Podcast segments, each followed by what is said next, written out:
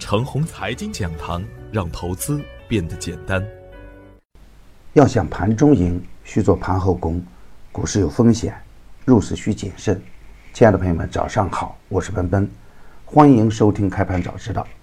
我今天和大家分享的主题是：不破下限继续干，不过上限防风险。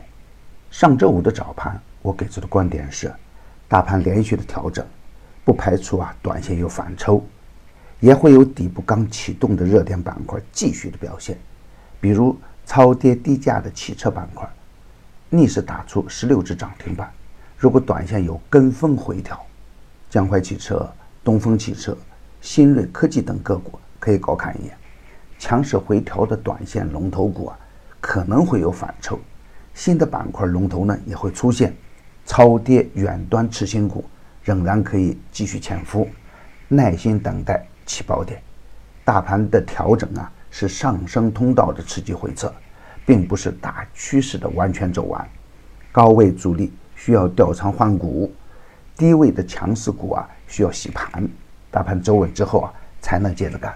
总之啊，创业板已经跌破二十天均线，短线需要严格控制仓位，等待盘中出现完美的量价关系的时候啊，再去布局下一个阶段。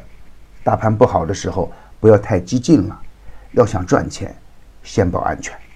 上周五的实盘表现是，大盘仍然是一个缩量震荡的局面，但下跌的趋势呢有所收缩。尾盘收了一个假阳线，风险仍然是需要防范的。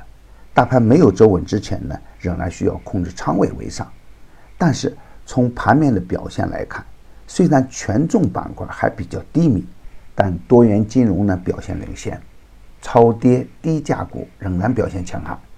视觉中国如期封实跌停板，工业大麻等短线强势板块呢出现了资金的回撤。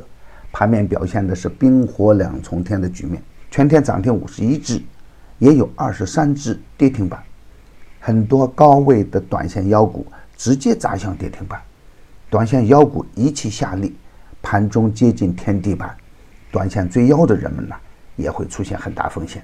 回顾这波小行情，我从一月二号提醒机会，再到当前提示风险，整整走了四个月时间。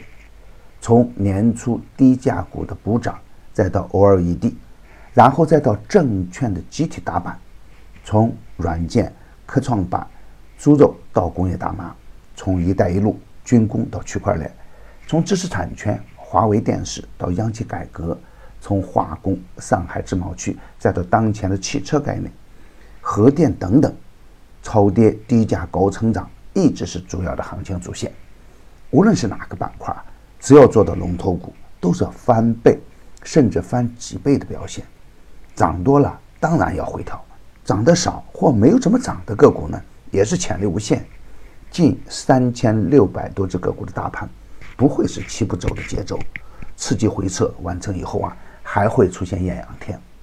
不过，与春节前的行情相比较，选股的难度增加了，大盘的节奏有所变化。我在上周的实盘提醒到，从时间的节点来看，市场又到了变盘期，是调整结束继续向上呢，还是跌破支撑继续向下呢？要看盘中量价关系的表现。当前的大盘呢，处于下有支撑、上有压力的局面，下方支撑是三幺五六到三幺六九，这里是四月一号突破时的密集成交区域，中线资金呢不会轻易的撤离。